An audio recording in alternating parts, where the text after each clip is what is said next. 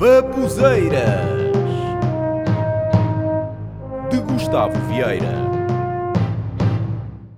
É espantoso como os repórteres conseguem encontrar portugueses em qualquer lado.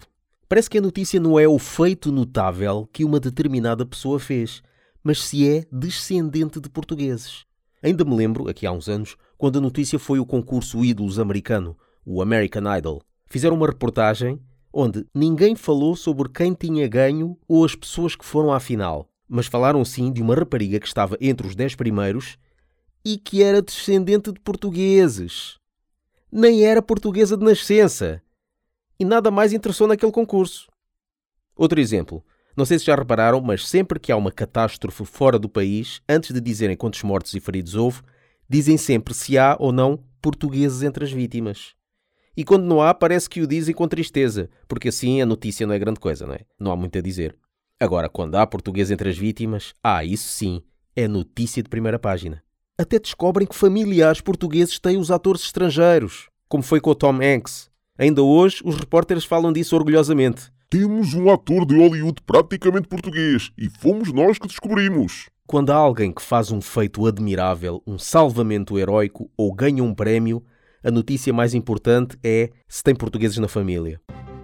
Lars Johansson, sueco, 45 anos, tem avós portugueses. Os avós são originários do centro histórico de Tomar, onde ainda vivem numa casa típica e mantêm contacto com o seu neto.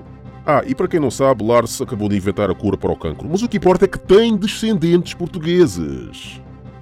A sorte que o Bin Laden teve em não ser português. Senão os repórteres tinham-no descoberto logo um dia depois do 11 de setembro. Às vezes, quando estou na minha sala, descansado a ver televisão, a prestar atenção a um programa, acontece uma coisa que não gosto, que é tocar o telemóvel. Eu atrapalho-me nessa situação, porque eu tenho de baixar o som da televisão para atender o telemóvel, senão não ouço a pessoa do outro lado.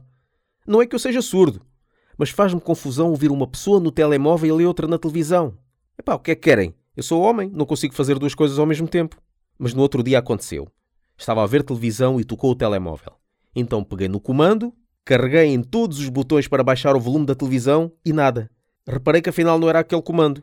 E o telemóvel ainda a tocar. Então lá encontrei o comando correto e carreguei no botão para baixar o volume. Mas não dava. Porquê?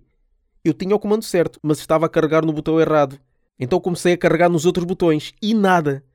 Por que é que será que quando estamos estressados carregamos em todos os botões menos no que queremos? Então desisti. Levantei-me, desliguei a televisão e atendi o telemóvel.